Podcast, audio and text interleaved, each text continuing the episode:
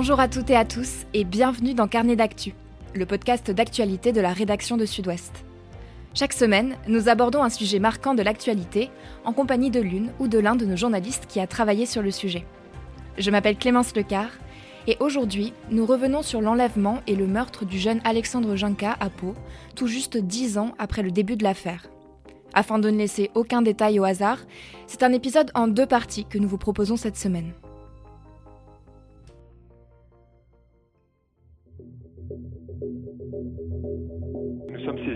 De la disparition inquiétante d'un jeune garçon de 13 ans et demi depuis samedi soir. Nous avons différentes pistes par rapport aux éléments que l'on a. Il y, a quelque chose qui est pas rond. Le, le vélo, ça colle pas. Euh, qui, ne, qui ne donne pas signe de vie, ça colle pas. C'est, il y, a, il y a quelque chose qui va pas. C'est ici, sur les bords de la rivière de Pau, qu'une partie du corps d'Alexandre a été retrouvée. Tôt ce matin, le principal suspect du meurtre du jeune adolescent est amené au palais de justice de Pau. Il a cette nuit avoué avoir tué Alexandre, 13 ans. Un peu plus tôt, trois autres suspects ont été mis en examen, tous pour assassinat, acte de torture et de barbarie. Il peut dire ce qu'il veut. Il peut dire ce qu'il veut. D'ailleurs, il dit je, je veux leur demander pardon et je sais qu'ils me l'accorderont jamais. Donc voilà, il a tout dit. On ne pourra jamais accorder un pardon à qui que ce soit dans cette histoire. À, à personne, personne.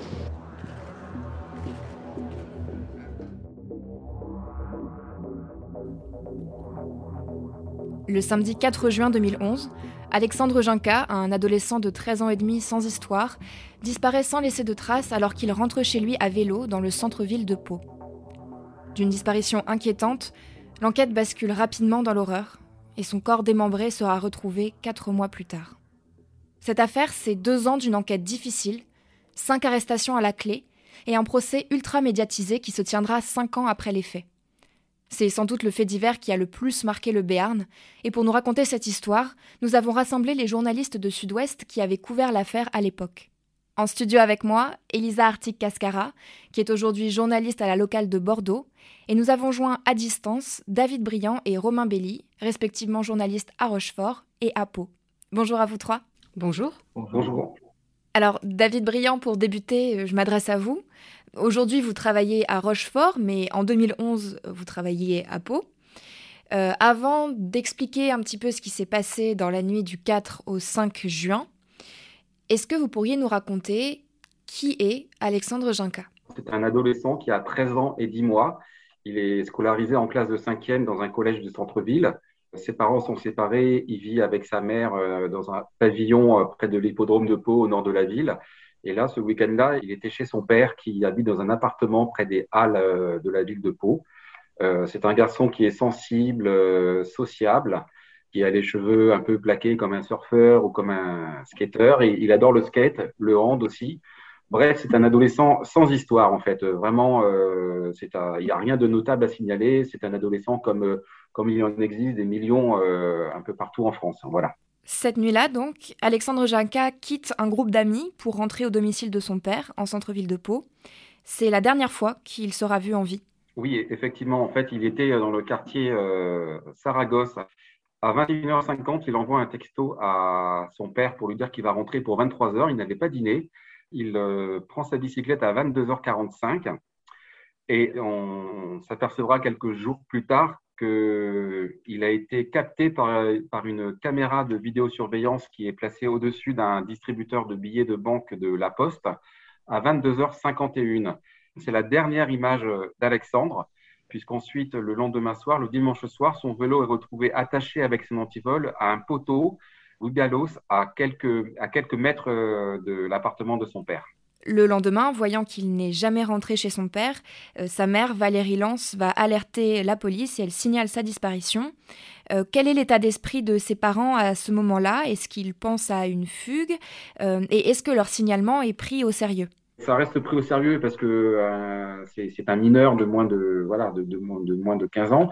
Sa mère, elle est tout de suite très, très inquiète. Dès le dimanche soir, elle, elle est très angoissée. Le lundi matin, elle a déjà imprimé des tracts qu'elle va distribuer chez les artisans et commerçants du centre-ville. C'est comme ça qu'elle franchit la porte de Sud-Ouest, de la rédaction de Sud-Ouest, euh, ce fameux euh, lundi matin. Et puis, nous, on prend l'affaire aussi très, très au sérieux dès le début, en fait. hein. Très vite, il y a aussi des groupes Facebook d'entraide qui sont créés Il n'y avait pas autant d'utilisateurs de Facebook il y a dix ans que maintenant, mais déjà, on, voyait déjà ce phénomène des réseaux sociaux à l'œuvre. Alors il y a une campagne d'affichage qui est faite. Euh, c'est un peu toute une ville qui se met en branle pour essayer de retrouver la trace d'Alexandre. Oui, c'est ça qui paraît euh, incroyable, c'est que euh, la mairie a distribué des, des, milliers de feuilles au format A4 chez tous les commerçants et artisans de la ville et au-delà aussi, ça a été jusque dans les Landes, le Pays Basque, les Hautes-Pyrénées. Elle met à disposition le mobilier urbain de la ville. On voit des, des grandes affiches. Alexandre euh, a disparu, euh, euh, placardées sur les voies principales, sur les flancs des bus. sur les voitures aussi, il y, a des, il y, a beaucoup de courriers dans les boîtes aux lettres aussi. C'est vraiment toute une ville s'est mise au, au, diapason en fait et était très très angoissée. Alors au début, les gens ont plutôt espoir de le retrouver, jusqu'au moment où ils font une découverte. Euh, un fémur est retrouvé sous le gave de peau. Oui, ça s'est passé un dimanche après-midi. Il se trouve qu'à ce moment-là, dans le Béarn, il n'y avait, que, deux personnes portées disparues. Il y avait euh, quelqu'un qui habitait à Orthez, qui, était disparu depuis euh, quelques années déjà, et puis il y avait Alexandre. Donc effectivement, donc cette découverte a, fait basculer cette disparition dans le drame la juge d'instruction qui a enquêté sur, sur une affaire d'enlèvement et de séquestration cette fois-ci on était sur un assassinat de mineurs de 15 ans euh, accompagné au précédé d'actes de torture et de barbarie. C'est l'infraction pénale la plus grave en France. Et puis, quatre mois plus tard, le reste de la dépouille d'Alexandre est repéré sous la digue. Euh, Elisa Artic-Cascara, vous y étiez à ce moment-là. Racontez-nous. On est dans un secteur qui avait été quasi intégralement fouillé après la découverte du fémur, donc le 26 juin 2011 tout avait été fouillé sauf un endroit, un endroit très précis qui était en fait une digue temporaire. Alors cette fameuse digue euh, temporaire, elle avait été construite au niveau euh, d'un canal qui s'appelle euh, le canal Marsan, qui longe le, le, gave de Pau. Elle avait été construite pour permettre des travaux sur une centrale hydroélectrique. Les travaux étant achevés, la digue a été détruite. Et là, les enquêteurs qui, depuis quatre mois, s'interrogent, cherchent euh, en tous sens, euh, se disent on va, au cas où, vérifier sous les gravats de cette digue. Alors, il faut quand même imaginer qu'on parle de 700 tonnes de gravats. Il y a 3 mètres chiens et 8 chiens sont dépêchés à peau, euh, en plus également de plongeurs euh. Ces chiens, ils ont un flair assez particulier, c'est un flair unique. Euh, ils ont été dressés pour sentir les cadavres. Donc les fouilles démarrent le 18 octobre. Alors le premier jour, il y a un endroit qui est marqué, mais pas plus que cela. Le lendemain, le 19 octobre, les fouilles se poursuivent. Un chien repasse à un endroit qui avait été marqué la veille, mais sauf que là, cette fois-ci, il marque de façon beaucoup plus prononcée, commence à s'exciter, à gratter dans la terre, ce qui est un signe qu'il a trouvé quelque chose. Donc là, des fouilles plus approfondies sont réalisées à cet endroit très précis. Et peu avant midi, tout à coup, eh bien, en fait, un os entouré de chair est retrouvé. Donc là, les choses basculent assez radicalement. On ne sait pas quand même à ce moment-là s'il s'agit d'un ossement humain ou d'un ossement d'un animal. Mm. Bien sûr, la juge d'instruction est immédiatement euh, appelée, le procureur de la République aussi. Euh, ils se rendent assez rapidement sur place. Euh, le secteur est bouclé, des bâches sont posées histoire que les fouilles puissent se poursuivre à, à l'abri des regards. Euh, et, on apprendra en fait quelques heures plus tard, euh, donc en fin de journée le 19 euh, octobre 2011, qu'il s'agissait bien d'ossements humains. Les fouilles se poursuivent et en fait il s'avère que le lendemain, le 20 octobre, de nouveaux ossements sont découverts. Et en fait, la quasi-intégralité d'un corps découpé en morceaux est découvert. L'information tombera dans la foulée. En fait, il s'agit bien des restes de la dépouille d'Alexandre. L'ADN l'a confirmé, les analyses scientifiques l'ont confirmé. Qu'est-ce que les enquêteurs espèrent apprendre avec euh, la découverte de ce corps? Cette découverte permet déjà d'une part de euh, resserrer euh, la période pendant laquelle le meurtre a été commis. La fameuse digue temporaire a été érigée à peu près mi-juin 2011, puisque jusqu'à présent, on était en fait sur une période qui s'étalait de la soirée du 4 juin 2011. Au moment de sa disparition. Au moment de sa disparition euh, en plein centre de Pau. Et ensuite, 26 juin 2011, découverte du fémur au bord du gave de Pau. Là maintenant, on peut resserrer. Déjà, premier élément, ben, Alexandre a été tué entre le 4 juin et mi-juin.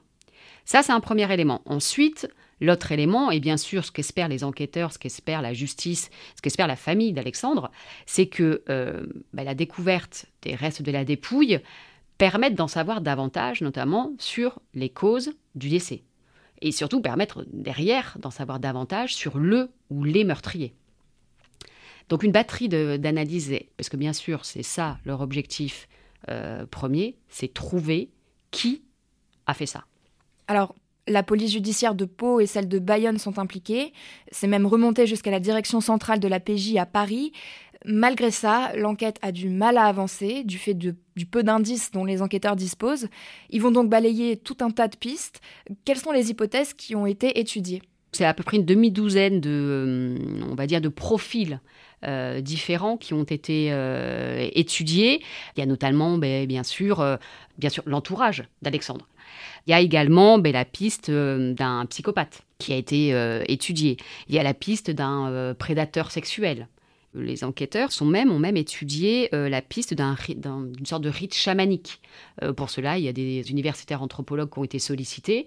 Il y a même la Mivilude, c'est un organisme ministériel qui lutte contre les, hum, les dérives sectaires. Et, et, bon, en fait, il s'avère qu'assez rapidement, cette, cette piste a été, a été écartée.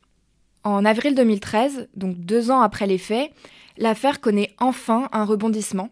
Cinq personnes, Quatre hommes et une femme sont arrêtés et placés en garde à vue dans différents commissariats du Sud-Ouest pour éviter qu'elles ne se croisent et qu'elles puissent communiquer. Alors, l'un des hommes est rapidement relâché. Le principal suspect s'appelle Michael Bayrel. Il a 27 ans. Quelle est son histoire? C'est un garçon qui est originaire d'Alençon. Euh, bon, c'est un garçon qui a euh, très rapidement connu les foyers, euh, l'hébergement d'urgence et puis la rue. Et qui sont les autres personnes? Vous avez euh, autre personne placée en garde à vue, ben, c'est la compagne de Michael Berel. Alors c'est Fatima Enadja. Elle, Fatima Enadja, c'est une femme d'une quarantaine d'années qui est mère de trois enfants, très fragile psychologiquement, suivie pour des problèmes de toxicomanie en psychiatrie. Il y a Mike. Alors pourquoi Mike est placé euh, également en garde à vue? Mike, il a une vingtaine d'années et en fait, il a été colocataire de Michael Berel. Mike, euh, dont on taira le nom de famille, puisqu'après 14 mois de détention provisoire, tout de même, il a été mis hors de cause. Et il a d'ailleurs même euh, obtenu des réparations de l'État pour cette, cette détention provisoire. et enfin, le dernier, dernier homme en garde à vue, alors là, c'est un profil totalement différent euh, des trois premiers. Pour les trois premiers, un enquêteur euh, m'avait glissé à l'époque, euh, il me disait, bon, en gros, c'est le quart monde noyé dans la 8-6 et les toxiques. Le quatrième, en revanche, c'est un profil totalement différent. C'est un homme de 74 ans qui s'appelle Claude Ducos. Alors Claude Ducos, c'est un artisan électricien retraité qui habite Cabidos, c'est un petit village dans le nord du Béarn. Euh, Claude Ducos, euh, issu d'une famille sans histoire, euh, honorablement connue dans cette petite commune rurale du nord Béarn. et Claude Ducos qui est chasseur. Bien sûr, on se demande, mais qu'est-ce que ce septuagénaire vient faire dans l'histoire En fait, il s'avère que, ben, si, Claude Ducos a des liens avec ce, milieu euh, marginal qui évolue dans l'hypercentre de, Pau, en fait, il s'avère qu'il a une relation homosexuelle avec Michael Berel, relation euh, tarifée. Romain Belli, je m'adresse à vous à présent. Qu'est-ce qui a mené les enquêteurs à s'intéresser à eux? Ben, C'est assez simple. En fait, ça, naît de, la fameuse dédicace sur le registre euh, de condoléances euh, d'Alexandre, un registre qui était laissé en mairie et que la, mère d'Alexandre a emporté chez elle après les obsèques de l'adolescent, donc en juillet 2012. Elle a feuilleté le registre à la, recherche du, moindre indice. Et dans ces dédicaces, elle trouve ce, message énigmatique, mais, mais, quand même euh, assez clair. Celui qui t'a fait ça, J sous terre.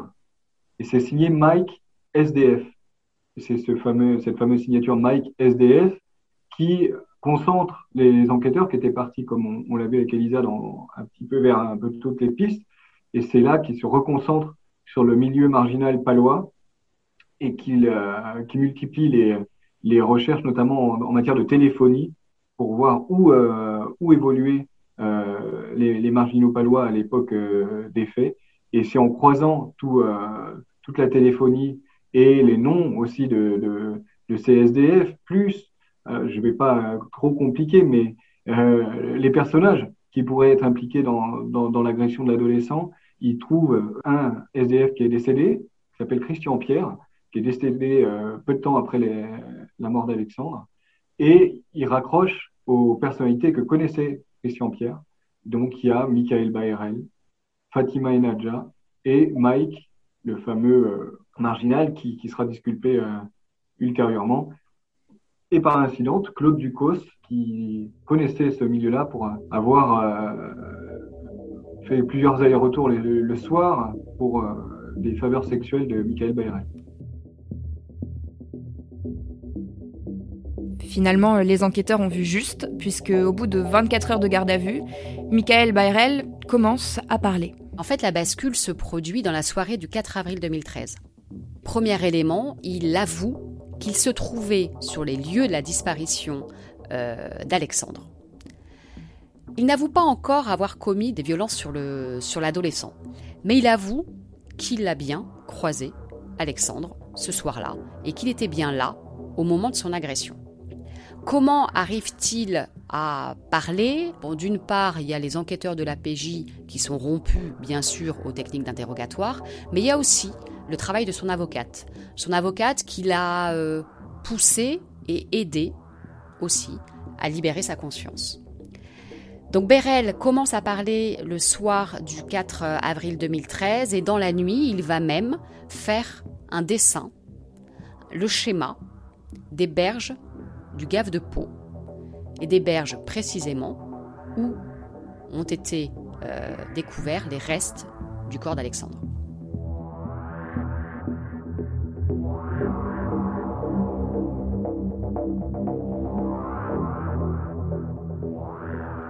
Merci d'avoir écouté la première partie de cet épisode de Carnet d'actu consacré à l'affaire Alexandre Jinka.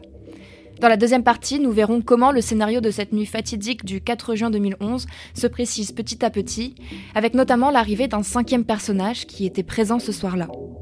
Nous reviendrons bien sûr aussi sur le long procès qui a suivi cette enquête et qui aboutira finalement à la condamnation des tortionnaires d'Alexandre Jinka. Vous pouvez retrouver cet épisode et tous les autres épisodes de Carnet d'actu sur notre site internet sudouest.fr ou bien sur la plateforme d'écoute de podcast de votre choix, YouTube, Spotify, Google Podcast et Apple Podcast. À très vite.